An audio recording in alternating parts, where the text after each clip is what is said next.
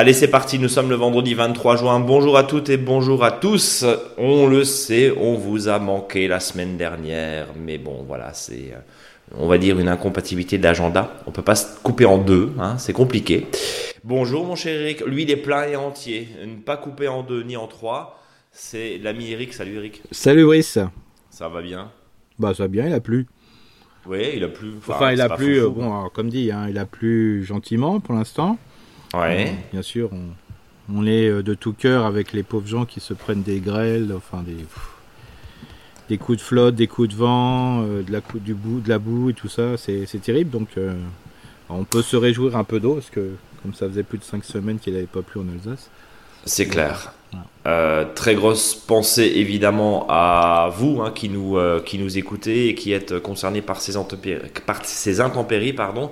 Euh, pour les autres, alors tu me tends une perche Eric, puisque le sujet de la semaine c'est justement gérer ces aléas climatiques et gérer au jardin et réparer d'une certaine manière, puisque ça. tu nous proposes si, si on peut, voilà, si on peut réparer en sachant qu'on sait très bien que quand il y a des gros épisodes de grêle, ou des coulées de boue ou n'importe quoi, euh, je veux dire, le jardin, euh, ça devient, euh, voilà, c'est secondaire par rapport à la maison, par rapport à, des situations catastrophiques. Hein, donc voilà, mais voilà, au cas où, on, doit, oui, est là oui. pour donner un petit coup de main. Voilà, oui. Et, évidemment, là, on parle d'un épisode léger et on, bien sûr, hein, si, si, la toiture est endommagée, je pense que l'état des tomates passe on s'en fout. Plan, on, est d'accord et tu fais bien de le, rappeler. Mais euh, après un épisode de grêle, euh, comment gérer finalement euh, ces, ces, dégâts, notamment pour éviter le développement de maladies? Bah, C'est ce qu'on va voir dans le dossier de la semaine. Et puis on va parler du, tempo comme chaque semaine. Évidemment, on est ravis de vous retrouver. Et encore une fois, désolé pour, pour la semaine dernière, mais vous aviez 4 ans d'émission à réécouter. Donc au final, je pense que vous n'étiez pas si seul que, que, ça. et on va parler aussi des questions-réponses. vous avez été nombreux, on a, manqué une semaine. Donc désolé hein, si on vous passe pas tous. Euh, parce qu'on a beaucoup, beaucoup, beaucoup, beaucoup de questions euh, pour le coup, et on va essayer d'être euh, le plus rapide et de gérer ça de façon équitable. Eric, on, va commencer avec le petit édito ou zoom sur la météo. Mhm. Tu m'as dit juste avant de prendre l'antenne, juste avant d'ouvrir le micro, il y a beaucoup de choses qui ne lèvent pas. Moi, je te disais, j'ai des problématiques à faire lever les haricots. Je, alors nous, on, nous, on était euh, quand même très euh, concernés par euh, un vent qui s'est calmé il y a à mhm. peu près une semaine, on va dire. C'est ça. Ouais. et je soupçonne éventuellement le vent, puisqu'on sait très bien que la graine de haricot, on l'enfonce pas à 5 cm, mais il faut qu'elle puisse entendre le jardinier mhm. partir. En d'autres termes, elle n'est pas enterrée très basse. Je soupçonne ces vents, cette espèce de feu là. Hein. Mhm. Est-ce que ce vent n'aurait pas asséché totalement la graine de haricot voir les tomates, voir tout ce que tu as semé, parce que apparemment tu as le même problème, Eric. Oui, beaucoup avec les, carottes. Le problème, c'est qu'il faudrait bientôt avoir un sol euh, sur certaines graines euh, qui sont assez dures. Hein. Euh, la plupart des apiacées, hein, notamment les carottes et compagnie, panais, il faudrait que bah, le sol soit tout le temps humide. Hein. Je dis pas mouillé, mais humide. là, il faut. Ça veut dire quoi Qu'il faut arroser alors qu'on n'arrosait jamais? Bah, si, si, on arrose, mais le problème, il faut, au lieu d'arroser tous les jours, il faudrait bientôt arroser deux, trois fois dans la journée. Euh, parce que pour euh, maintenir vraiment l'humidité. Maintenir l'humidité. Euh, même le fait de mettre des cajots, ben, quand on voit voilà, les températures avec un vent, puis des fois des températures jusqu'à 30-32 degrés à l'ombre, je rappelle toujours. Bien sûr. et donc, on peut s'imaginer en plein soleil, plus l'augmentation du vent. Hein, quand on voit en Corse que cette semaine, il y a eu du ressenti à 41, 42, 43 degrés, voilà, avec le sirocco. Euh, donc là, tout ça, c'est des grosses problématiques de sachage, en sachant qu'on a, en sachant qu'on a bien vu que il y a certaines graines qui, ou des pieds, même quand on a planté de courges, qui étaient un peu protégés euh, par des arbrisseaux hein, ou des sous-arbrisseaux. Hein, pas forcément d'avoir des platanes devant chez soi, bah, ça poussait mieux. Donc on voit bien l'action de ces problématiques, euh, voilà, de, vent, de sec en surface, qui font bah, que la graine n'a pas envie. Hein. Moi j'ai des courges par exemple, bon, un peu spéciales, c'est vrai les courges qu'on appelle les courges gourdes, qui vont faire les fameuses gourdes euh, qu'on peut utiliser pour mettre de l'eau ou d'autres euh, euh, liquides dedans, ou les courges éponges, qui hmm. sont un petit peu différentes des courges traditionnelles. Bah, ils ont quand même mis chez moi, à un moment, là, parce que là, j'ai failli être découragé, j'ai un mois et demi pour lever, quoi. La courge, qui a mis un mois et demi pour lever, ouais. Lever, non mais je veux dire, et là, elles sont exceptionnelles comme euh, je les aurais eues, euh, je dirais, euh, il y a 15 jours, 3 semaines, quoi. Hein. mais là, c'est des choses assez surprenantes. ce qui a. Peut-être que les semis qu'on va faire aujourd'hui vont plus rapidement. D'ailleurs, il y en a plein qui me le disent. Hein.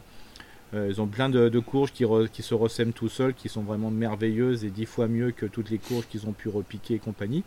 Oui, je te confirme aussi il va falloir qu'on, voilà, comme aujourd'hui on est beaucoup dans les hypothèses avec le changement climatique, parce qu'on est beaucoup sur des événements qui sont un peu forts, euh, je dirais, et qui peuvent durer euh, et se répéter. Euh, peut-être qu'il y a des choses à bien observer. Et je crois que le semi-spontané, se dire bah tiens on va semer des graines, hein. par exemple je vois les graines de haricots, bon le sol n'est pas si froid que ça, ça a du mal à, mais ils vont les haricots viennent tout doucement, voilà c'est assez surprenant. Euh, mais euh, on est à la limite de l'atrophie quand même, Eric. Oui, hein, c'est ça complètement, et on sait très bien qu'un légume euh, issu de la germination, s'il y a eu des ruptures de, dans les développements de la graine, ben ça va pas être top top. Euh, euh, c'est ce qui s'est passé l'année dernière aussi en ce qui me concerne euh, chez moi. Je sais, je sais pas chez toi, mais quand je vois certains, même voisins qui ont à peu près le même type de sol, donc un sol très lourd, bah, les haricots se portent très bien. Ici, c'est très compliqué. Et pourtant, voilà, il y a eu de l'eau, il y a eu. C'est quand même très compliqué à, mhm. appréhender cette histoire-là. Hein. Non, moi j'ai plein de jardiniers qui disent que ça pousse pas. J'ai le même ressenti et, j'ai les mêmes échos aussi. Euh, hmm. Quand tu vois la tête des tomates, alors je dis la hmm. tête, hein, voilà, l'apparence pardon des, hmm. tomates, c'est chétif. Euh, pourtant, bah, euh, tu as mis exactement la même quantité d'engrais ou, ou d'apport de, fumier ou ce genre de choses toute l'année, enfin comme chaque année, pardon, et on se retrouve avec des plants, oui, qui font pas rêver. Quoi. oui, et puis par contre, les tomates qui sont un petit peu protégées sont vraiment enfin plus ceux, plus vous les avez dehors, euh, mieux c'est. Moi, j'osais euh, la grande majorité, moi je les ai sous un tunnel, euh, voilà. Bah, elles sont pas top top, hein, tout simplement. Elles manquent un petit peu de lumière par rapport à ce qui existe. Voilà, c'est, je dirais, il n'y a pas de. J'en discutais ce matin avec parce que je suis formateur. bah aujourd'hui, ce qui est, ce qui est bien, c'est que on, émet quand même des hypothèses, hein, euh, voilà, et euh, si on avait la bonne méthode, on le saurait et on le donnerait à tout le monde, quoi. Hein. Donc on a, je crois que chacun peut apporter sa réflexion, euh, quel que soit le niveau et l'expérience qu'il a, parce que voilà, et puis il va falloir vraiment travailler sur le, ben, les types d'aménagement, d'entretien. Alors quand on est des particuliers, c'est pas très grave, hein, on n'en vit pas, mais les professionnels, voilà, ça, ça me semble compliqué, quoi. On en parlait la semaine dernière, notamment, enfin, il y a 15 jours, pardon, de, tailler ou pas hein, les fameuses aubergines, de tailler ou pas les, hmm. tomates. Il y a deux écoles. Euh, rendez-vous sur notre blog pour euh, découvrir euh, ce qu'en pense Eric et, quels sont ses conseils à lui. Mais tu nous, voilà, on avait aussi émis l'hypothèse, pardon, de peut-être laisser un petit peu plus de feuillage quand on est oui, voilà, un peu chaude. Euh, là, clairement, euh, du vent très chaud, du soleil, euh, un gros cagnard, on va dire ce qui est, hein, il n'y a, pas d'autre mot. Mm. bah, c'est sûr que quand tu abrites un peu les fruits, je pense que c'est quand même bénéfique de faire cette ombre portée avec de la masse de végétaux. Voilà, et puis on disait souvent qu'avec les petits fruits, il n'y a pas de problème, hein, c'est-à-dire parce que les petits fruits arrivaient souvent bah, avant le 1er juillet, entre les fraises, grande majorité des framboises ou autour du, du 1er juillet avec les groseilles et compagnie. Euh, les murs, tout ça, un tout petit peu après. Euh, le gros problème, c'est que là, ben, comme il fait hyper chaud, euh, on a intérêt à garder pas mal de feuillage. Alors peut-être qu'il faudra laisser un petit peu plus de tiges. Hein. pourquoi? Parce que là, je vois quand les casseilles brûlent en surface, les, les, groseilles et compagnie aussi.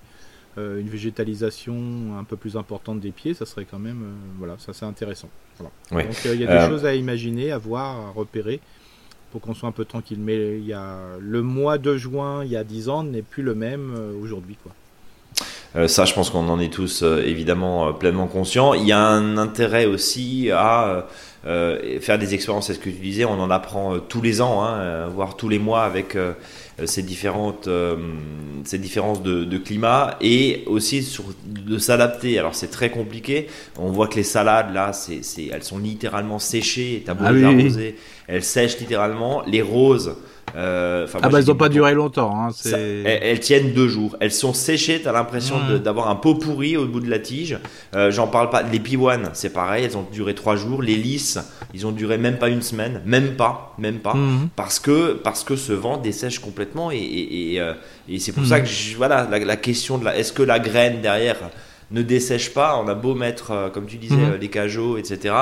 Euh, c'est compliqué parce que le haricot, non, tu, tu, tu l'arroses que quand il commence à germer, tu l'arroses pas avant, quoi. Enfin, en tout cas, très peu. et, bon, là, on se rend compte que c'est pas forcément la marche à suivre. Donc, on essaie de, de revoir un peu nos, nos techniques. Euh, Eric, euh, on va passer au tempo si tu le veux bien, avec une lune toujours descendante où, il est invité, où on est invité à planter ou repiquer. Oui, voilà. Évidemment. là, on peut tout repiquer et planter, hein, et je le dirai, on fera après dans, dans le, le, thème sur la grêle. Euh, là, on peut même encore planter des pieds de tomates, des courges, des hum. voilà, on est. C'est, faut pas trop s'inquiéter hein, euh, là-dessus. pourquoi? Bah, tout simplement parce qu'on a souvent une arrière-saison qui est quand même belle. Hein. Donc le mois d'octobre, euh, dans certaines régions du nord de la France qu'on n'avait pas, on l'a aujourd'hui. Donc, euh, si on reprend un peu euh, il y a 15 ans, bah, on commençait à vraiment à planter à partir du mois de mai les choses. Hein. voilà, entre à peu près au niveau du 15 mai. si on enlève un mois, ça fait 15 juin, 15 juin, 30 juin. Et comme on rajoute un mois après jusqu'au mois d'octobre, parce qu'on peut l'espérer, voire début novembre, Bon, bah c'est comme si on était à une époque euh, fin mai, quoi. Donc euh, allez-y, on peut, on peut y aller quoi encore. C'est, ce qu'on disait euh, évidemment à chaque fois. Hein, on a un décalage, un réel décalage mhm. des, des, saisons. on rattrape largement avec ces fameux étés indiens, mais qui sont finalement plus des étés indiens, qui sont la norme. Mhm. on est, on, est d'accord. Donc il n'y a, a, pas tellement de panique. De toute façon, on n'a pas le choix. Non, c'est tout à fait. D'une, on n'a pas le choix. De deux, on est obligé de compter sur euh, finalement un jardin qui se porte mieux à l'automne que au printemps. parce que honnêtement, ça fait quelques années que c'est catastrophique pour pas mal de personnes. On est forcé de constater, euh, Eric. Hein. Hmm. Euh, là, tu voyais, hein, c'est même toi qui disais ça lève pas, les carottes ne lèvent pas, les haricots c'est compliqué, c'est atrophié. t'as beau arroser, bon voilà, et, tu peux faire ce que tu veux. Une pluie, c'est quand même ah c'est pas un arrosage. non, parce qu'il faut pas oublier que la, la pluie. La pluie, si vous, même si vous avez 4 euh, litres au mètre carré ou 10 litres au mètre carré, euh, des fois, quand vous arrosez, vous dites, bah là, je mets plus d'eau. Euh, oui, mais vous mettez souvent, on concentre sur le pied. Alors que là, ça arrose à côté. Et c'est ça qui est intéressant, c'est que ça arrose surtout pas que la plante. Et c'est pour ça que c'est une pluie, ça passe de plus. Parce qu'en fin de compte, après, les racines, bah, elles se développent et vont chercher la flotte qui est à proximité. Parce que si on arrose toujours au même endroit, en fin de compte, les racines restent à cet endroit-là. Et le fait hmm. qu'il y a de l'eau qui, qui, est à côté fait que le système racinaire va chercher la flotte, donc ça augmente le système racinaire. Et comme ça augmente le système racinaire, ça augmente aussi les capacités à la plante à prélever dans le sol des nutriments et de la flotte. Oui, mais si je te dis maintenant, oui, mais quand on arrose à l'époque, alors il y en a encore qui le font, hein, avec ces fameux arroseurs euh, mhm. type Gardena, euh, ah oui, mais c'est, mais ça, ça on, on, arrose l'intégralité de son jardin, c'est le Graal, mais c'est plus maintenant, c'est, plus ce qu'on fait, puisque maintenant on prône euh, le oui. microporeux, non mais voilà, mais après, et on sait très, non mais ça n'a rien à voir, même si on fait une pulvérisation sur, enfin on, pluie, on fait une pluie on n'amènera jamais autant, autant avec d'efficacité avec une pluie voilà naturelle. Pourquoi? Parce que on voit que c'est toujours bien plus poussant, euh, l'eau est de meilleure, sûrement de meilleure qualité et compagnie. Donc euh, voilà, bien sûr, il faut, faut pas, faut pas arroser euh, partout, quoi. Hein, c'est clair. On, est d'accord. Donc oui, au, goutte à goutte et à l'arrosage. pour montrer l'importance d'une pluie. d'une pluie, on est, on est d'accord. Et quand il pleut, on récupère autant que possible. Bien, Eric, je te propose de passer aux mhm. questions que vous nous envoyez sur contact@monjardinbio.com. On va essayer de rattraper 15 jours de retard. Et on va commencer avec, pardon, Sandrine. Euh, et ma, voix de Barry White. Euh, on va commencer avec Sandrine qui nous dit bonjour. Tout d'abord, merci beaucoup pour votre réponse à ma question concernant un cerisier japonais pleureur qui était euh, défraîchi après la coupe d'un rejet. Je vais donc me préparer une infusion de prêle. Je reviens vers vous car je pense que je ne me suis pas très bien expliqué et je demande et je me demande quoi faire avec les autres rejets. Donc on est sur un, problématique de cerisier là. Hein. Mhm. Euh, j'estime, euh, en réalité, ce que j'estime être des rejets de greffe ne se trouve pas en bas du tronc, mais tout en haut. mélangées à d'autres branches, d'où la difficulté de les identifier tôt. Elles ont tendance à aller un peu plus vers le haut avec des feuilles un peu plus grosses, Mhm. mais on ne fait pas la différence que lorsque le cerisier fleurit, les fleurs sont plus grosses, d'une autre teinte que le reste Mhm. du cerisier. D'où Ouais. deux questions. Est-ce vraiment des rejets de greffe? Et je ne voulais pas les couper pour éviter qu'elles affaiblissent l'arbre, mais est-ce nécessaire? Car esthétiquement, ça ne nous dérange pas. Et deuxième question, dois-je ou puis-je couper les autres rejets en cette saison, sachant qu'ils sont relativement gros et que l'arbre fait déjà triste mine? Merci encore infiniment pour Mhm. votre réponse et vos conseils que j'écouterai avec Alors- beaucoup d'attention. On va faire une réponse. Je vais faire une réponse pour tout le monde. Si euh, vous avez euh, euh, des rejets qui passent au niveau du point de greffe ou en dessous, euh, c'est l'arbre qui se, c'est le porte-greffe qui va mettre des branches, en sachant que celui-là est dominant par rapport au greffon. Donc, si vous laissez la moindre branche, fait qu'un jour, bah, la- le point de greffe va partir et notamment euh, la plante, euh, enfin la- la- le greffon risque de couler et- parce qu'il sera plus dominant. Euh, alors des fois, euh, c'est un petit peu compliqué parce qu'il y a des greffons qui s'installent mais sans plus. Donc il faut bien veiller à enlever tous, tous les, les- les rejets qui viennent en dessous du point de greffe. hein. Ça c'est c'est hyper important, sinon on risque de perdre complètement le- la variété. Même si ça peut paraître maigrichon, comme dit euh, l'auditrice. Voilà, il faut le faire, sinon euh, il va y avoir une suprématie. Et puis il faut le faire tout le temps, parce que maintenant comme des branches grosses ont été laissées, euh, il y a forcément des yeux dormants sur ces tiges, et donc il faudra sans Ouais. arrêt les enlever, les enlever, les enlever. Voilà Sandrine, donc euh, Ouais. tu as répondu euh, de, de façon euh, Mm. générale en l'occurrence. Elle, elle nous précise aussi que ces rejets sont, sont pleins de pucerons. Hein. ça, Oui, c'est parce un que comme, courant, Eric. Oui, c'est normal parce que comme là il y a un excès de la- l'arbre ne se protège pas, donc il, est, il surpousse. Et c'est normal qu'il soit, rempli de pucerons parce que si le tronc est assez gros, bah là c'est comme s'il y avait des gourmands euh, qui, qui poussaient dedans. Et l'objectif c'est, alors on dit ça des gourmands, on les prend négativement. Aujourd'hui je les appelle plus des suppléants, c'est-à-dire tout simplement bah, l'arbre essaye de reformer une couronne, tout simplement, plus qu'il ne faut. Donc il est un petit peu sugeste aux, aux insectes piqueurs suceurs que sont les pucerons. On continue avec Bruno euh, qui nous a envoyé un message il y a, il y a très longtemps, mais on n'a pas pu le traiter. hein, désolé, hein, parce qu'il avait euh, des portes ouvertes le 10 et 11 juin, donc c'est un petit peu euh, euh, passé. Désolé Bruno, Euh, c'était euh, les jardins à Wamil avec une association de 36 jardins particuliers avec des portes ouvertes. Bon, ça sera pour l'année prochaine. Désolé encore bureau, mais bureau Bruno, pardon, mais on va répondre bien sûr à votre question. Euh, qui euh, s'intitule euh, et qui tourne autour pardon, des fourmis. Euh, simplement, merci pour votre émission que j'écoute sur le trajet du travail pour ma part. La durée du podcast colle parfaitement avec celui-ci. Je suis dans les environs de Dunkerque avec une météo venteuse et sèche depuis plus de 12 jours. Au jardin, les légumes prennent vraiment leur temps cette année. Et ben voilà, je fais partie Mm. de ceux qui vont replanter des haricots. Petite question sur les fourmis qui sont en nombre très important sur mes carrés Mm. de potager de surface. Est-ce que ça gêne les semis? Y a-t-il une solution avant le semis, au moment du semis ou après les semis Vous remerciant. Signé Bruno. Alors oui et non. On a parlé, je crois, il y a trois semaines, un mois, hein, la question des fourmis. Oui, mais là c'est un une catastrophe. Je sais pas. Bah oui et non, c'est-à-dire que comme il y a le terrain un peu sec, ben les- la fourmi euh, s'installe plus facilement parce que l'ennemi de la fourmi c'est la, la flotte entre guillemets. hein, quand il y a, c'est pour ça que euh, ce que je conseille euh, souvent, c'est quand il y a un carré potager et on voit qu'il y a des fourmilières qui sont installées. hein. D'ailleurs, c'est valable aussi pour le, le compostier. Si vous voyez des fourmis dans votre compostier, c'est qu'il est trop sec. Euh, ça, c'est un critère. Et euh, donc là, il bah, faut bien passer la griffe et repasser la griffe en sachant que la fourmi est laborieuse, donc elle va refaire facilement ses, euh, monticules. Souvent, c'est aussi parce qu'il y a des plantes qui, sont, qui ont ce qu'on appelle les pucerons du collet, hein, c'est-à-dire à la base de la plante. La fraise, par exemple, La Eric. fraise, terrible, hein, il peut y avoir jusqu'à 15-20 cm de, de, de butte dessus. hein. Mais ça, c'est grave, Eric, ou pas? Oui, bah, y a la- le, le pied euh, devient euh, vite, euh, je dirais, chétif. Euh, Ouais. Pourquoi? Parce que les pucerons, à les- à la rigueur, euh, vont piquer, ils vont sucer la base du fraisier, qui est qu'une plante, ce qu'on appelle euh, à cause, hein, c'est-à-dire elle n'a pas vraiment une tige, hein, ça part partout du pied. Donc automatiquement, bah, les fraises sont atrophiées, petites, sont couvertes de terre, les fleurs mauvaise fécondation, donc euh, ça c'est pas bon. Donc euh, la seule solution, bah, c'est un arrosage. Par au-dessus, le pour le paillage est bien, est bien arrosé dessus euh, pour l'embêter, quoi. Et donc le carré potager, ce que je conseillerais, c'est avant de faire les choses, de de- d'arroser le carré potager pour embêter les fourmis, quoi.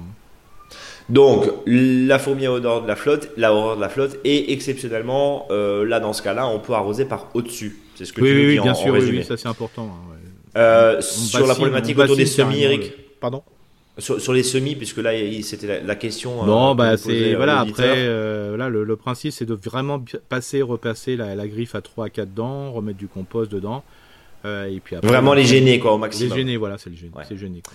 Bien. Euh, voilà, en tout cas, on passe à Morgane qui est dans l'Essonne et qui nous dit bonjour à tous les deux. Je vous avais écrit une première fois et avait suivi avec succès vos conseils avisés. Je vous ai écrit cette fois pour un eucalyptus en pot pour, qui poursuivait jusqu'à mi-mai euh, et bientôt depuis trois ans une croissance généreuse, nouvelles pousses, de la hauteur, etc. J'ai changé de place, de plein sud dans une cour ensoleillée. Il a été déplacé sur une terrasse au nord-ouest, totalement à l'ombre, sous la frondaison d'un chêne Mhm. centenaire, donc très imposant. Depuis, ses feuilles jaunissent. Bon, je Eh pense oui. a la réponse. hein.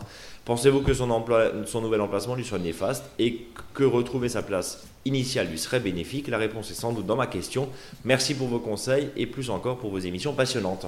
Bah, disons Eric que le, le chêne c'est l'arbre final hein, dans une forêt, hein, donc euh, rien ne pousse en dessous, pour faire simple, sauf quand il va disparaître. D'accord. Euh, et ça, c'est valable pour tous les arbres. hein. Euh, Voilà, c'est l'arbre final d'une évolution, euh, je dirais, secondaire d'un sol qui part, euh, je dirais, d'une d'une strate herbacée jusqu'à une strate arborescente. Donc voilà. Et puis en plus, l'eucalyptus, c'est quand même une plante qui aime bien euh, les, les lisières un peu ensoleillées. Donc euh, voilà. Donc, tous aux. Évidemment, tous aux abris. Non pas, alors j'allais dire tous aux abris, non pas euh, pour l'eucalyptus, mais ça fait partie des plantes où il faut effectivement les laisser Voilà. dans une cour plein sud. Oui, alors c'est sûr que le plein sud, c'est toujours embêtant en pot. Il faut mieux des fois un sud-est. Ça dessèche, ouais. Un sud-est ou un sud-ouest. hein. Un sud-est euh, est mieux parce que comme ça, ça prend le soleil le matin et, et euh, l'après-midi, ben, il y a un peu moins. Hmm. Mais le voilà, c'est mais c'est vraiment le, le, le, fait, le manque de lumière, hein, puis le, principe de la canopée, hein, c'est que ça prend toutes les toute la, le maximum des rayons du soleil, donc le l'eucalyptus, le pauvre qui a besoin de ça, ben, voilà. Voilà Morgane, en tout cas. Euh, Jean-Philippe de Bretagne qui nous dit bonjour, j'adore votre podcast, je le suis toutes les semaines et encore merci pour tout ce travail. C'est pas un travail, non, c'est une, passion.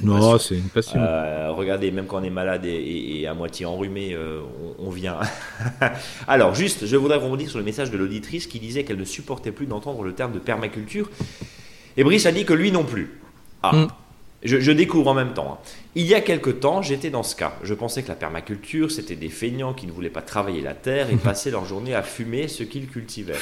Euh, va fumer du haricot. Puis il y a eu ce livre, Permaculture du bec et loin. Cela a changé Oui. ma vision de ce mot. Il y a aussi l'excellent Potager du paresseux avec un titre pareil qui me donnait pas du tout envie de le lire, mais qui se révèle assez pointu au final. Oui, Alors il faut, le il faut se rappeler, il y a encore pas si longtemps que les conventionnels, il l'a mis en deux mots, hein, attention hein, Jean-Philippe, hein, que les conventionnels, on n'est pas là pour attiser les haines, bien au contraire. Disait en avoir marre des bio. La permaculture n'est toujours pas devenue un label commercialisable comme le bio, et c'est pour ça que j'aime à me ranger derrière.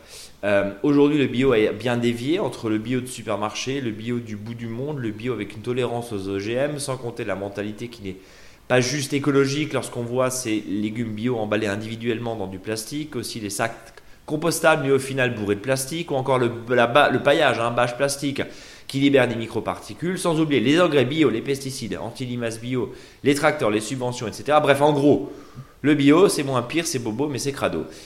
Ce que je retiens du livre Permaculture, c'est qu'il faut s'occuper du sol qui le rendra à la plante et ne pas s'occuper de la plante sans soigner le sol. Se réorganiser en micro-ferme et GAEC. Souvent, on vous demande comment commencer un potager. Trop rarement, je vous entends parler de la culture en lasagne alors qu'il n'y a aucun travail de la terre. Un résultat qui, moi, m'a surpris et à l'automne, euh, du compost. Voilà, je voulais juste réagir car les, posca- car les podcasts pardon, nous le permettent et donner ces deux références de livres pour, ceux que les mentalités, pour que les mentalités évoluent ou euh, décroissent plutôt. Merci encore Mhm. pour vos émissions et désolé pour la longueur du message, Jean-Philippe de Bretagne. Oui, donc voilà, c'est un point de vue, hein, tout à fait. On est, les podcasts sont ces fois là pour ça.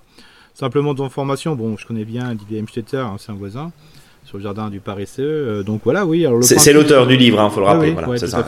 Ok. Donc, euh, bien sûr, c'est ce qui est important, de, et c'est à travers ces mots, on doit pas se, on, dit toujours, qu'il faut pas qu'on soit aux un dogme, hein, que ce soit jardin bio, euh, voilà, permaculture et compagnie, parce que souvent ce sont entre guillemets, va, on va vers une tendance de marque. et nous, on n'arrête pas de dire dans le podcast qu'il faut que les uns et les autres, vous puissiez comprendre votre jardin, de faire des expérimentations, c'est le plus simple. Après que les professionnels se mettent dedans pour avoir une rigueur sur la culture et compagnie, je le comprends. Voilà, après, euh, voilà, il y a des très beaux, il y a des très beaux travaux autour du jardinage naturel, très beaux euh, au niveau de l'agroforesterie, de l'agroécologie, c'est une tendance. Hein. Mais c'est vrai qu'après, est-ce que c'est nécessaire de mettre un nom hein, Comme me disait mmh. des fois euh, l'autre fois à table, il me disait euh, est-ce que des fois un vin de pays n'est pas mieux qu'une mauvaise AOC Donc ce qui est important, c'est de, voilà, de, croire à ce qu'on fait. Et puis voilà.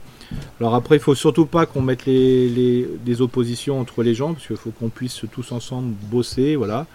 Ça, c'est important. Après, il y a des normes. Alors c'est ça le problème de, de la norme. C'est-à-dire que quand on est un particulier, on n'a pas de normes, pour faire simple. Euh, dès qu'on est un professionnel, on en a. Voilà, le suremballage des produits bio, quand c'est dans un magasin qui n'est pas bio, bah, c'est pour montrer euh, les différences euh, entre le bio et le pas bio. Et celui qui est, qui est le moins nombreux, bah, il est emballé, alors que peut-être que ça serait de celui qui est devrait être non bio qui devrait être emballé, j'en sais rien. Hmm. Mais voilà, donc c'est voilà, c'est un point de vue. Ces ouvrages, je les connais, même les, les auteurs. Donc oui, oui, bien sûr, mais c'est pour ça que le fait d'écouter et surtout, il faut que les gens soient euh, soient le fassent en pleine conscience, c'est-à-dire c'est eux qui décident, hein, c'est pas euh, ni l'auteur, c'est ni le Eric, ni le Brice, ni le Didier Mstetter qui décident, hein, c'est vous, on leur donne des pistes euh, de travail, de réflexion, on essaye des fois de les rassurer plus que de les, bah, de les rendre, je dirais, dépressifs, hein, c'est ça le but du jeu, mais c'est à chacun qui doit pouvoir comprendre et analyser sa situation. Bon, c'est euh, un, point aussi, hein, ce, qui nous, ce, qui nous, euh, ce qui nous titille un petit peu et ce qui nous embête un petit peu, c'est quand même d'une certaine manière euh, c'est ce terme permaculture qui vient et qui est utilisé à toutes les sauces oui, c'est ça, d'une hein, certaine manière. Et et on peut être, comme tu le dis souvent, hein, j'aime bien reprendre cette expression, on peut être d'inspiration oui, permaculture, mais euh, il faut arrêter de vendre aux gens l'idée de faire de la permaculture dans un carré potager d'un mètre carré. Point. C'est ça, voilà. on, est, on est d'accord, voilà. On s'inspire, il faut s'inspirer. On s'inspire, voilà. On est, d'accord. Il faut prendre de l'air chez les autres, il hein. faut inspirer, expirer. C'est ça.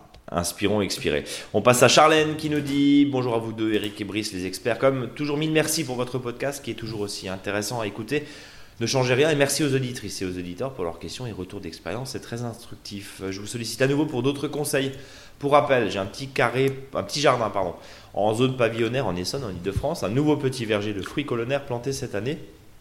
Côté rue, des bacs potagers et un potager en pot sur ma terrasse. J'ai plusieurs questions. J'ai planté des pommiers et des poiriers colonnaires à la place de mes vieux tuyas. Tout se passe plutôt bien, sauf un poirier attaqué par les pucerons qui s'est dégradé assez rapidement, mhm. mais la situation semble stabiliser. Euh, que me conseillez-vous? Bah justement, c'est souvent... il est noir, hein, clairement. Oui, oui, hein, c'est souvent ce qu'on appelle. Alors c'est pas forcément du puceron, c'est son nom des psylles, hein, le poirier, mais c'est pareil, c'est un insecte piqueur-suceur, mais qui fait les mêmes problématiques. Hein, et après, il y a la fumagine qui s'installe dedans, l'arbre il devient noir, l'impression qu'il n'y a plus rien dessus. C'est ça. Euh, c'est souvent bah, à un moment, il faut que l'arbre puisse passer d'un équilibre à un autre équilibre, c'est-à-dire celui d'obtention chez le pépiniériste et dans son jardin, dans un terrain après des tuyas.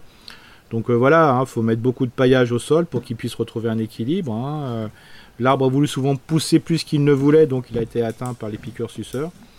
Et puis, euh, puis là, ce que je propose, c'est de pouvoir faire un petit traitement à base de, voilà, de prêle pour éviter les maladies cryptogamiques parce que des fois, quand il y a à cette époque, il y en a quand même pas mal. Et de faire un petit savon euh, noir dessus, comme ça, c'est du entre guillemets, ça fait un savon, ça nettoie un peu les feuilles, quoi. Et tu nous rappelles la dose, Eric? Euh, Là, c'est toujours une cuillère à café ou à soupe, hein, en fonction du produit, mais voilà, euh, vous mettez déjà une bonne cuillère à café, bien bombée, ça sera bien suffisant pour un litre d'eau. Voilà, donc c'est. On fait de l'eau savonneuse et on pulvérise. Voilà, on fait pulvérise, hein, ça permet, voilà, et puis après, avec la pousse qui va avoir lieu, bah, ça va reprendre, mais on a, j'ai eu le cas hein, dans certains vergers où les poiriers étaient tout noirs à cause de ça, parce qu'ils sont vite attaqués par les psylles et après la fumagine, hein, ce champignon qui, qui se développe sur le miela des, des insectes piqueurs. Bon voilà, mais ça va, ça va venir, il hein, ne faut pas trop s'inquiéter. quoi. Euh, Eric, on, est d'accord, toute cette histoire-là, euh, ça euh, concerne bien sûr tous les fruitiers. le savon noir et les traitements, même la prêle, par pitié, et on voit des fois des messages d'agriculteurs, enfin d'apiculteurs plutôt, qui disent arrêtez de traiter d'une en plein soleil, et on fait ça soit vraiment à la fraîche le matin, soit le soir très tard. Bah, le mieux c'est le, le, soir, c'est le soir, hein, l'idéal. On n'embête pas les, on n'embête pas les oui, Voilà, voilà, c'est ça. En ce moment, même si on met une heurtille dessus. C'est ça. Surtout, ce qui est important aussi, il faut pas oublier que là, il y a les insectes n'ont plus grand chose à grailler. Hein. Il y a vraiment les fleurs sont vite desséchées. C'est ça. Euh, donc, euh, plus vous allez laisser des fleurs, euh, quel que soit, et puis n'embêtez pas les, ces insectes pollinisateurs, mieux c'est quoi. Hein. Euh, deuxième question de Charlène qui nous dit euh, la cuvée d'arrosage de ces euh, colonnaires, hein, justement, est envahie d'adventices, mais également de pousses spontanées de pommes de terre et de tomates. Est-ce que je peux les laisser? Oui, alors, le principe c'est que bah, vous pouvez laisser. bah, alors, les tomates, vous en laissez un ou deux autour, hein, voilà, pas plus que ça. Les pommes de terre, voilà, c'est seulement des restants, ben, en laisser une, hein, c'est pas la peine d'en laisser plus qu'il ne faut, ou sinon, Sinon, ça ne donnera rien, quoi. Et sinon, va bah, vous laisser. Euh, ce que vous pouvez faire, c'est d'enlever, enfin, de couper, euh, de couper à ras l'ensemble, et ça fait un excellent paillage. Voilà. Euh, troisième et dernière question. Que puis-je planter directement au pied entre mes fruitiers comme fleurs, comme culture potagère, comme petits fruits? J'ai à ma disposition des plants et des, graines de divers légumes, des fraisiers, des framboisiers, des bulbes de fleurs. J'ai déjà installé une petite lavande entre deux arbres. Comment on occupe l'espace? Alors le euh, tout ce qui est framboisier, c'est un petit peu haut par rapport au colonnaire. Euh, mieux vaut mhm. un groseillier, un cassissier. S'il y a au moins une, distance de 1m50 entre les pieds, 2 mètres. Hein. Voilà. D'accord. Euh, sinon, la lavande, c'est très bien. Lavande, thym et compagnie, si c'est bien exposé, parce qu'en plus, ça a une action insectifuge, donc c'est quand même pratique. Oui, puis ça monte pas trop aussi, oui, on peut ça, facilement. Il faut surtout pas voilà, des plantes qui font concurrence par rapport à la lumière, parce qu'il ne faut pas oublier que colonnaire veut dire que c'est une plante qui va monter tout droit, mais sans plus, et surtout pas de branches sur les côtés. Hein. c'est sur une colonne, les fruits sont sur une colonne, sur une tige. Donc il faut faire attention à ça. Et puis sinon, bah, tout ce qui est plant légumier, euh, plutôt des légumes qui sont pas très hauts, quoi. Hein. le, principe, euh, plutôt des choses qui courent, euh, concombre, melon, courge, voilà, et plutôt de la courge pas très grande, hein, plutôt de courge type spaghetti, type butternut, pas forcément du, potiron ou de la, de la citrouille, voilà. Bien. Voilà, en tout cas, et pour les fleurs, et pour les fleurs, toutes les fleurs tant qu'elles dépassent pas les 50 cm. Bon, entendu. Euh, Eric, je te propose de passer à la question de Julien. On avance hein, pour traiter vos nombreuses questions, bien sûr. Euh, bonjour, je suis de Moselle, je sollicite votre aide car aujourd'hui je suis allé au fond du jardin voir mon pommier et regarder si les petites pommes que j'avais vues il y a deux semaines avaient grossi et la stupeur, plein de toiles s'étaient formées autour des feuilles et plein de mhm. petites chenilles à l'intérieur. Mhm. J'ai lu que c'était des hyponomeutes. Euh, celle-ci On a déjà eu la question il y a 15 jours, 3 semaines, je crois. Oui, oui mais là, il y avait une grosse attaque d'hyponomeutes partout. Hein. J'ai des vergers, on m'a envoyé des vergers entiers d'hyponomeutes. Quoi. On fait quoi Parce que euh, il y a plein de coccinelles sur l'arbre, il y a plein de fourmis qui grimpent à la base, euh, et puis bah, j'ai peur que le pommier et les pommes en l'occurrence hein, soient mal en point et qu'au final bah, la récolte soit, soit fichue. Qu'est-ce qu'on peut faire pour. Euh, bah, si, si j'appelle ça des, des nids d'hyponomeutes, on peut les écraser à la main. Hein, c'est voilà. Ouais. Bon, il n'y a pas de problème. Euh, un petit coup d'eau peut-être aussi, oui, pour les voilà, mais des fois la, toile, la, toile, la, toile, est tellement euh, hydrophobe que il peut pleuvoir dessus, ça mouille pas l'intérieur. Il hein. faut y aller à la main. Oui, écraser à la main, hein, c'est le plus simple, hein, bien sûr. Quand vous avez un verger qui est, qui est de, à 5-6 mètres de haut, c'est un peu compliqué. Ok. là, le plus simple, c'est à la main, hein, parce que ce sont des chenilles souvent défoliatrices et attaquent aussi les fruits.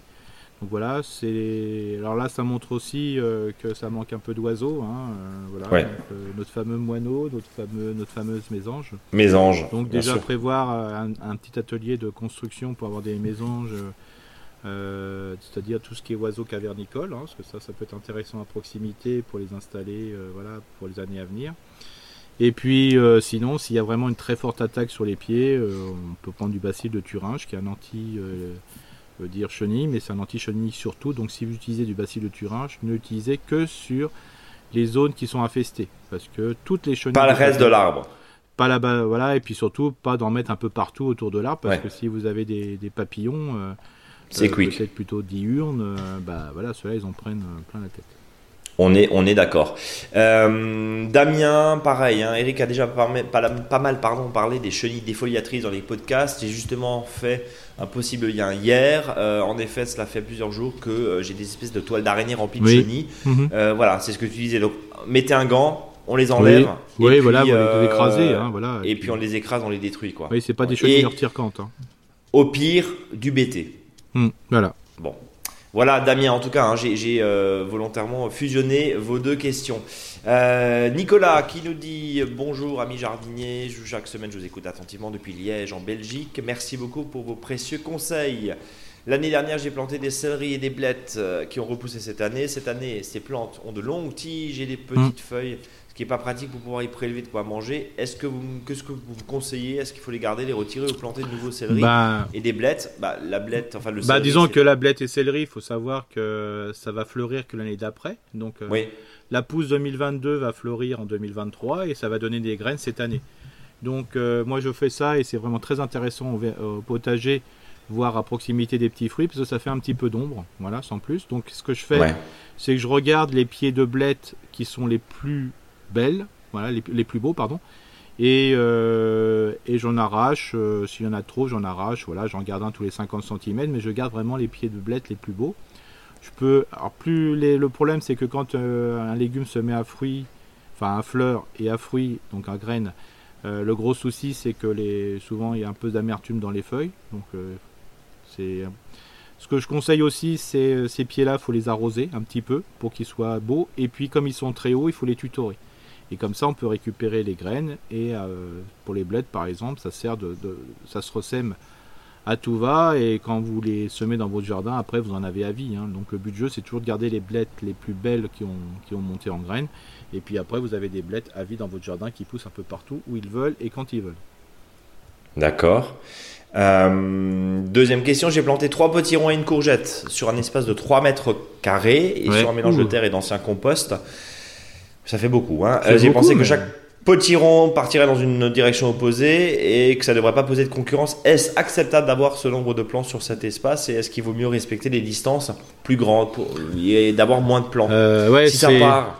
Moi, c'est-à-dire que moi, je plante tous les courges tous les 1 mètre, hein, même des fois un peu moins, mais en sachant que de chaque côté, ils ont 4-5 mètres. Quoi, hein.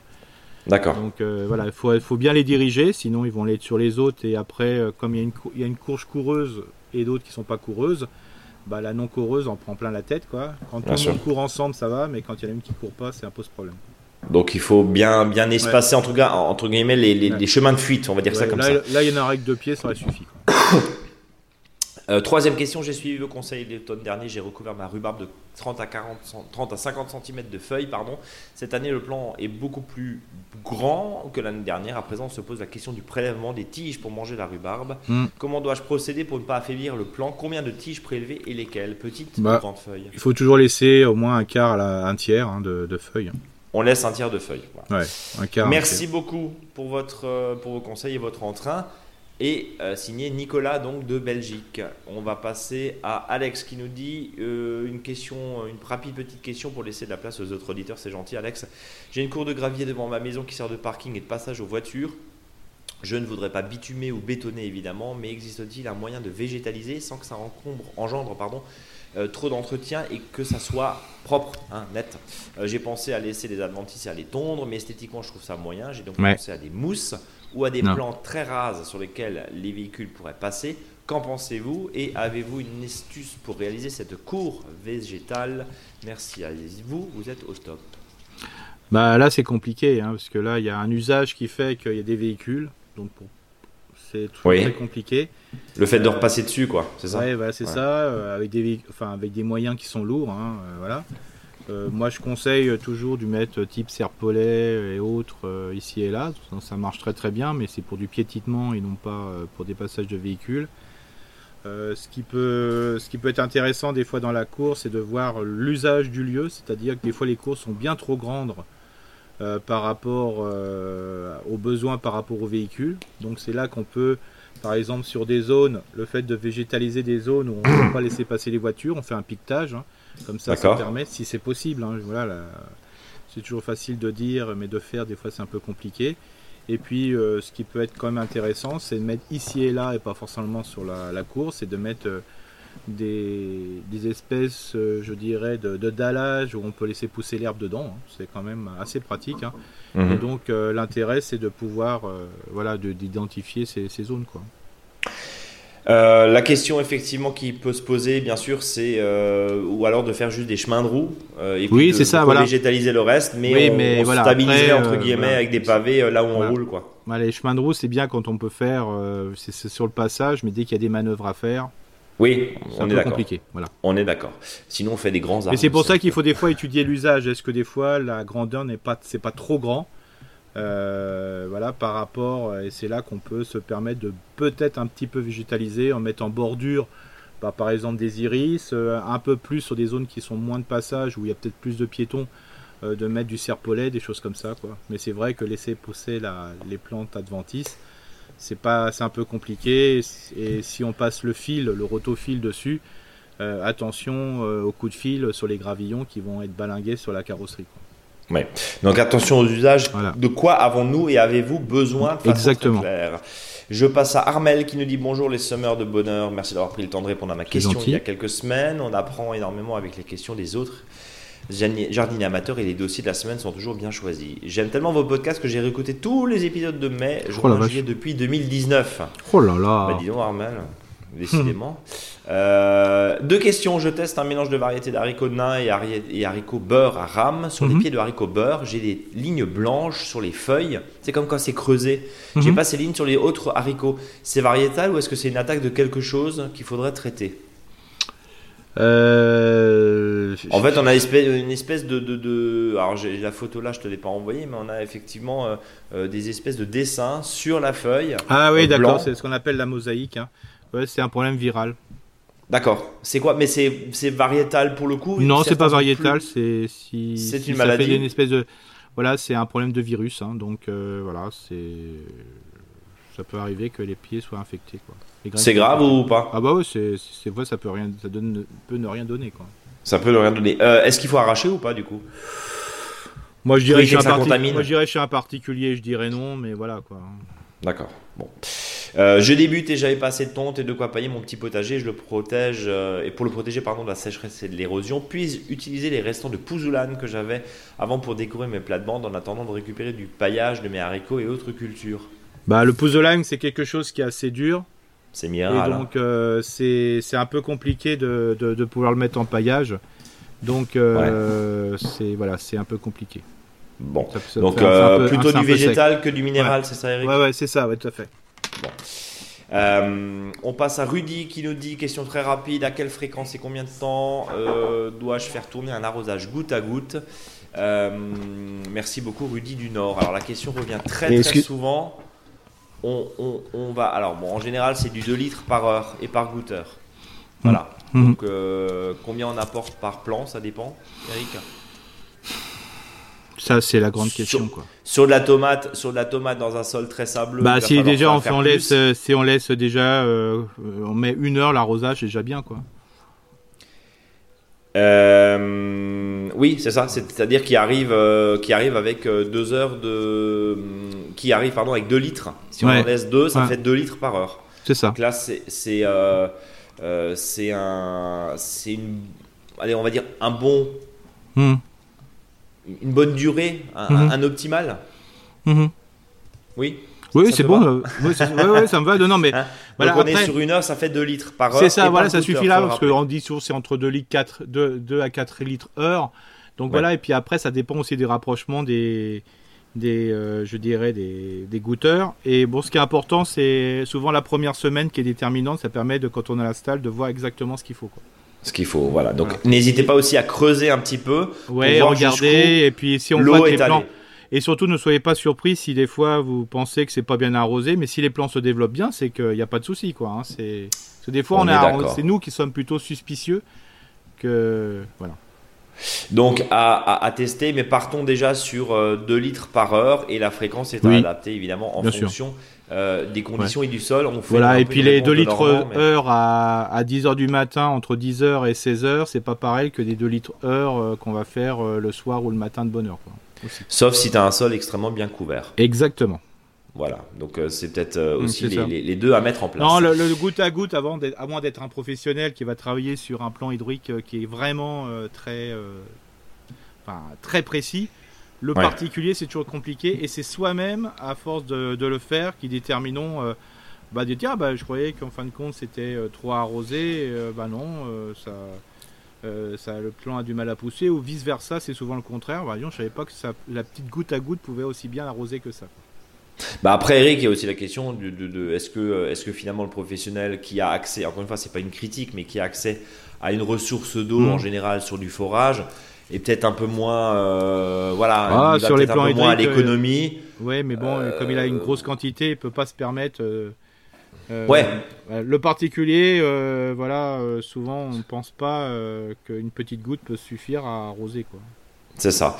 Mm. bien, on, je te propose de clôturer avec, euh, je vais y arriver, pardon, avec Anne-Claire, euh, et puis on passera le reste de vos euh, questions la semaine prochaine.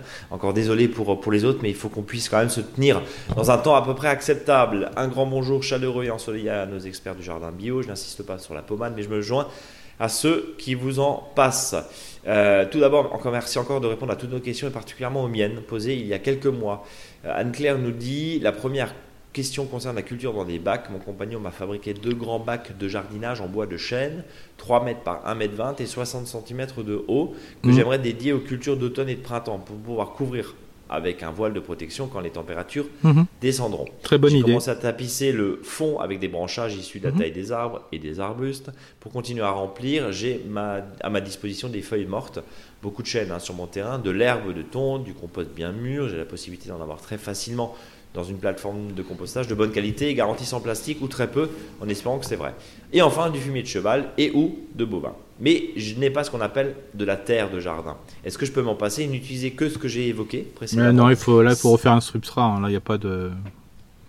Il faut recréer. Si oui, il faut recréer quoi Une litière?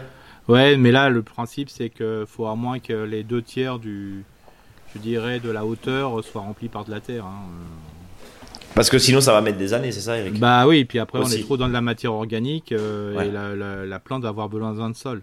Et donc, quand on dit deux tiers, remplir de deux tiers, ça veut dire qu'en réalité, il restera peut-être qu'une moitié, voire euh, voilà, un tiers de terre vraiment, euh, parce que quand on, ça va se retasser, c'est non là, il faut vraiment une base de terre parce que la, racine a besoin de terre. Hein. Là, encore, pour faire des pommes de terre dans je dirais hors sol, on pourrait imaginer, mais là il faut vraiment, il faut vraiment remplir avec de la terre. Et c'est ça souvent le problème des bacs. C'est ouais, faut trouver, on a les bacs, mais il faut avoir la terre. Hein. Quand on a un bac qui fait 1m20 euh, sur 1m20 sur 50 de haut, par exemple, qui est, qui rien d'exceptionnel, c'est quand même, il faut presque euh, deux tiers à 1 mètre cube de terre pour remplir. Quoi. Pourquoi? Parce que la terre va se tasser. Donc, euh, si on en a deux, bon, si on arrive avec la matière organique et compagnie, si on a deux bagues là, il faut presque voilà un mètre cube de terre. Et avoir un mètre cube de terre, c'est pas si compliqué que ça, sauf que c'est la livraison qui coûte cher. Parce qu'on vous livre 10 mètres cubes ou un mètre cube, c'est le même prix. Quoi. Bon. Euh, question, deuxième question, pardon, concerne les fraisiers. Cette année, j'ai une bonne récolte de fraises, mais certaines sont immangeables. Elles sont mmh. dures et amères. Oui. Il y a deux variétés plantées à deux endroits différents, mais j'ai l'impression que ça touche les deux variétés. C'est la mmh. troisième année qu'ils produisent. Je n'ai pas souvenir d'avoir eu ça les deux années précédentes. De quoi ça peut venir C'est le soleil, trop de chaleur, euh, c'est-à-dire trop chaud. Trop chaud. Et le, il faut savoir que le, le fruit euh, du, de la fraise, c'est pas ce que vous mangez. Le fruit de la fraise, en réalité, c'est les petits akènes, c'est les petites graines. Mhm. Les petites graines qui sont dures, en, réalité, dans cette graine, enfin, dans les akènes, il y a une graine. Donc le fruit du fraisier, en réalité, c'est les, les, petits, les petits grains. Et le réceptacle n'est là que pour alimenter ces graines. Et là, quand il fait sec comme ça, et c'est euh, c'est pas juteux, c'est très amer, c'est voilà, c'est une question de. Alors c'est même pas des fois une question d'arrosage, c'est simplement que le, fraisier, au moment où il a, il a, voulu faire augmenter son réceptacle, donc la fraise que vous allez manger, comme c'est un fruit qui est, enfin, qui est une base qui est très charnue et remplie d'eau, euh, bah, si c'est pas le cas, c'est amer et ça va tout de suite vouloir faire euh, fleurir entre guillemets le, enfin, faire pousser les graines et euh, tout est amer. Donc c'est une question. Mais, mais, mais Eric, c'est la chaleur parce que donc ça veut dire que c'est pas un défaut d'arrosage. Ça veut dire concrètement que ah bon déjà euh, au bout de trois ans on peut les remplacer. Hein, on va peut-être le rappeler. Oui, bah, faut, mais voilà, mais là en principe, mais là on a il y a le cas hein, de, des gros problèmes des fraisiers qui sont pas irrigués quoi. Hein. C'est que les fraises sont euh, petites. Oui, c'est les frais sont. Mais quand tu irrigues euh, contre la chaleur, tu peux rien faire. Donc, ça non, mais là, le, problème, c'est que alors c'est entre chaleur, sécheresse, c'est ça le, problème. Bon, donc bien arrosé. Oui, bien arrosé, puis la base. un substrat hyper euh, riche en matière organique. Hein, ouais, et donner à manger. Les feuilles que l'odoritrice a, les mettre dedans, là, pour la deuxième partie de l'année, si ce sont des fraisiers dits remontants, c'est quand même une belle idée. Euh, si j'ai bien suivi vos podcasts sur le sujet, il faudra de toute façon les changer. Euh, oui. J'échange cette d'automne, bah, c'est ce que me disais. Euh, quelle variété me conseillez-vous? J'habite dans le sud de la Bourgogne. J'aimerais mettre une variété remontante et une variété non remontante. Moi, j'aime bien la, la Mara des Bois. Hein, voilà, ok, plus petite, mais sympa. sympa, voilà. Sinon, aujourd'hui, hein, toutes les variétés traditionnelles, voilà. il faut savoir qu'aujourd'hui, la plupart des variétés qu'on vend dans le commerce sont des très bonnes variétés. Bon. C'est pas là comme ça, je prends pas de risque. c'est clair. Euh, non, mais voilà. Mais comme dit, hein, euh, en passant par la gariguette ou tout ce qui peut avoir, euh, voilà, c'est quand même des bonnes fraises, quoi. Hein, franchement.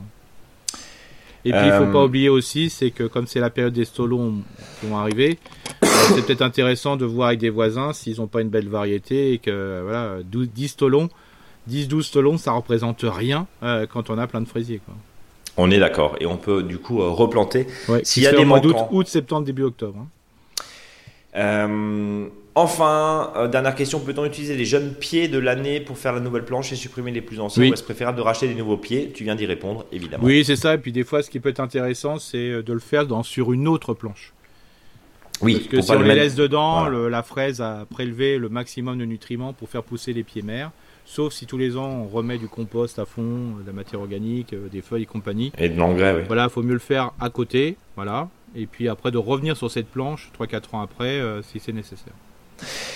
Voilà, mille merci et désolé si c'était un peu long. Signé Anne-Claire, fidèle auditrice. Voilà, merci en tout cas à toutes et à tous. Vous pouvez nous envoyer vos questions, réactions, commentaires, critiques et puis même euh, prise de position, bien sûr, nous parler euh, un petit peu de ce qui se passe dans l'actu, pourquoi pas, euh, et dans l'actu du jardin hein, ou, plus généralement.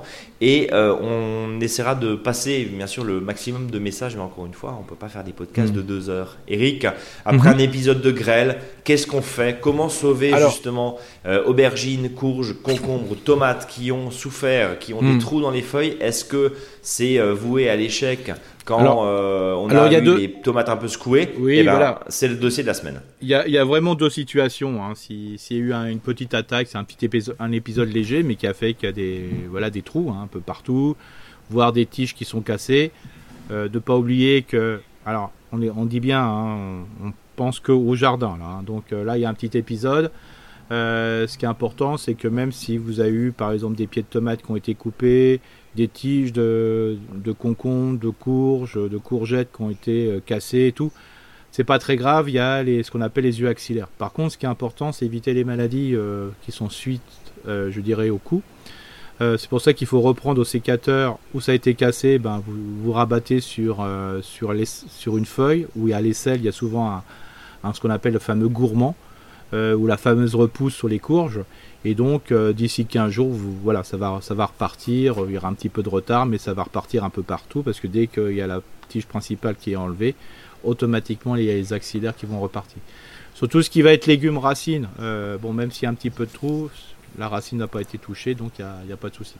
Et s'il y a un, épisode de grêle léger, sur les arbres d'ornement ou les petits fruits ou les arbres fruitiers, il peut y avoir des fruits qui sont touchés, mais c'est surtout les feuilles les branches ne subissent pas grand-chose et ça va repartir. Par contre, pour éviter, comme dit, la propagation des maladies, il est toujours intéressant de faire une petite décoction de prêle, c'est-à-dire faire macérer 100 euh, g de prêle, surtout qu'il y en a pas mal en ce moment, euh, dans euh, un litre d'eau, de le laisser macérer pendant 24 heures et puis après de, faire le tout frémir sur la gazinière pendant 20 minutes. Et après, vous faites une pulvérisation à 20%, c'est-à-dire vous mettez euh, vous mettez un verre de, décoction et vous rajoutez 4 d'eau. Et vous pouvez le faire 2-3 fois. On peut faire aussi, euh, si vous avez de la consoude, parce que la consoude est belle encore, c'est de faire ce qu'on appelle euh, un extrait fermenté de consoude. Donc vous mettez un kilo de, consoude pour 10 litres d'eau. Et puis vous laissez macérer plusieurs jours, comme vous faites un extrait fermenté d'ortie.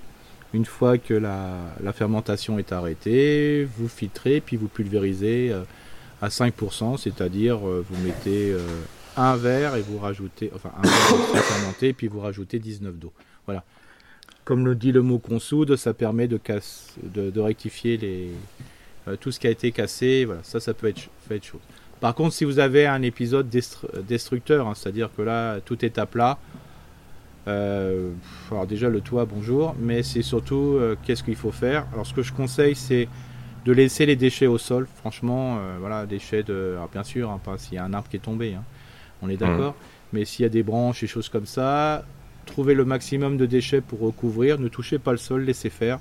Le sol a déjà été tapé. Si vous le bêchez de nouveau, si vous le décompactez comme un fou, le gros problème c'est que le sol ne sera peut-être pas encore assez ressuyé. Vous faites plus de dégâts qu'autre chose. Et puis il faut pas oublier qu'en ce moment on peut tout replanter. Alors je sais que c'est voilà dans la tête ça prend la voilà moi quand je vois l'orage qui arrive c'est toujours ça qui me fait peur parce que quand j'étais professionnel euh, bah, quand il y avait l'orage de grêle euh, sur les pommiers et compagnie euh, c'était toujours la la croix et la bannière. Le, stress, bien sûr. Le problème, c'était des fois moi plutôt qu'autre chose. Je me faisais alors que des fois il y avait trois, trois impacts. Mais voilà, c'est comme ça. Et donc, quand c'est comme ça, vous pouvez tout repiquer. Et puis, n'oubliez pas qu'à partir du 15 juillet, début août, on recommence la saison. Hein. donc on peut, là, ça sera la saison automnale et, hivernale qui va commencer. Donc rien n'est perdu. Euh, c'est sûr que planter euh, un pied de tomate en ce moment, planter un pied de courge et compagnie, ben, vous perdez le mois, un mois et demi. Mais après, on le rattrape après, il n'y a pas de souci. Avec euh, bien sûr une euh, prolongation de cette fameuse été indien, c'est ce qu'on disait euh, il y a un instant, enfin au début de ce podcast plutôt. voilà, retour à la case départ, même si bien sûr c'est compliqué aussi d'appréhender. Par contre, il y a le par contre, c'est sur les, arbres, c'est-à-dire les ligneux. Si ça a été bien ravagé, les ligneux, c'est comme dans la vigne, hein, quand on entend les viticulteurs qui disent que quand il y a de la grêle une année, ça va, ça va se concentrer aussi sur plusieurs années après, hein, les, les dégâts. Euh, donc quand vous avez euh, des arbres fruitiers, des petits fruits, ben, si les, rameaux étaient touchés, c'est pareil, il faut rattraper, euh, je dirais, les, branches cassées au sécateur pour avoir des plaies propres. Si vous avez des branches qui ont été cassées ou arrachées, il faut parer les plaies, hein, c'est-à-dire reprendre les plaies pour qu'elles soient les plus lisses possibles. Et puis là, vous mettez, par exemple, ben, vous faites un petit traitement pareil à la prêle, voir s'il y a vraiment beaucoup un cuivre léger. Voilà, c'est parce qu'il y a les problèmes des maladies cryptogamiques qui vont se importants. Et sur les plaies, bah, vous mettez euh, de l'argile si vous avez un terrain argileux. Ou sinon, vous achetez de l'argile verte hein, pour mettre dessus. Ça, c'est important pour euh, parer. Mais il ne faut pas oublier que quand il y a eu des dégâts de grêle très très importants sur arbres fruitiers et petits fruits, euh, bah, il y aura des conséquences sur l'année qui va suivre, voire les deux ans. Hein, parce qu'il il y a plein d'arbres, de rameaux fruitiers qui auraient dû être mis à fruit euh, bah, simplement en 2024 ou 2025, bah, s'ils sont cassés, bah, il y aura du retard sur, sur ça. Euh, dernier point, euh, tu parlais justement de, pulvérisation. Alors tu nous as, on, va juste rappeler, hein, de la prêle, ça c'est le pansement qu'il faut, des argiles. aussi, hein, donc l'argile verte notamment, ça permet vraiment de, de, voilà. de, se casser. Est-ce que est-ce qu'un cuivre dans certains cas Oui, il faut ouais une petite bouillie bordelaise, hein, voilà léger sur certains secteurs. Quand je dis quand vraiment ça a été vraiment très fort hein, parce que après quand il y a une pression très importante de, la maladie, ça, ça, pose problème parce que le, la maladie est là quand il y a eu un coup de voilà de stress. La maladie est là quand il y a beaucoup eu beaucoup d'eau, sol détrempé, forte humidité ambiante. Donc voilà, donc c'est tout propice aux maladies. Donc euh, voilà. Mais par contre, doucement, parce que sinon, vous bousillez vos sols. Bien. Eric, est-ce qu'on a fait le tour justement de, ouais, voilà, euh, Courage évidemment, hein, ceux qui nous écoutent. Oui, bien sûr, ça c'est important, mais voilà, c'est toujours très très embêtant, c'est toujours désolant, euh, voilà, mais il faut surtout pas que ceux qui ont pris trois trois trois billes de grêle euh, se prennent la tête. voilà, c'est pas ça va repousser, il n'y a pas de souci. Tant qu'il y a le toit qui est encore là, c'est quand même le plus important. On est d'accord. Merci en tout cas, Eric. On va passer au faux dicton du jour. Ouais, qui, est un euh, peu, un peu, limite, hein, mais bon. Euh. Pourquoi limite? Non, c'est. Non, mais c'est très. bref, je te, je te, laisse, euh, je te laisse faire. Donc, bien sûr, je vais parler de la grêle, mais peut-être d'une manière différente. Hein. Quand l'intestin grêle, le côlon exploite un terrain de glace avant l'anus horribilis. c'est fleuri. c'est c'est engagé, on va dire C'est engagé, c'est engageant. C'est clair et vive, euh, et vive le roi. Et vive le roi et vive le roi. Bon, en tout cas, merci infiniment pour tes précieux conseils, Eric. Ton faux dicton du jour que euh, seul on s'aime fort euh, peut diffuser à certaines sœurs, en tout cas.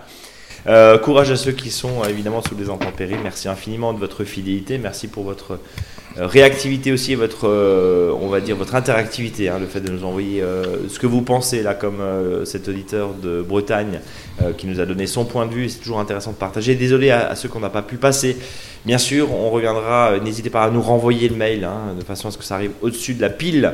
et puis, on, on essaye vraiment d'être le plus équitable possible. Rendez-vous sur notre blog, évidemment, dans la newsletter le vendredi vers 17h, où vous retrouverez tous les conseils, bien sûr, qui, euh, euh, tous les conseils de saison. On va reparler, bien sûr, de ces, de ces épisodes de grêle. Et puis, euh, rendez-vous aussi sur nos réseaux sociaux, Facebook et Instagram, où Maxime, notamment, vous distille les précieux conseils de la semaine. Voilà. Abonnez-vous, bien sûr, à ce podcast et abonnez-vous à nos réseaux sociaux à la semaine prochaine. Eric, le mot de la fin. oui, alors que là, rien n'est trop tard. Hein. on peut tout recommencer à zéro. Donc c'est ça qui est important. Et pour ceux même que ça pousse pas, voilà, l'année n'est pas finie et puis après il y a la période pour l'automne et l'hiver, hein, donc il euh, n'y a rien de problème, il a rien de problématique. Mais une des explications, c'est la surchaleur tout de suite, c'est ça? Oui, surchaleur, puis le vent, voilà. C'est... Bon, courage à tous et à toutes. Salut à tous. Salut, salut.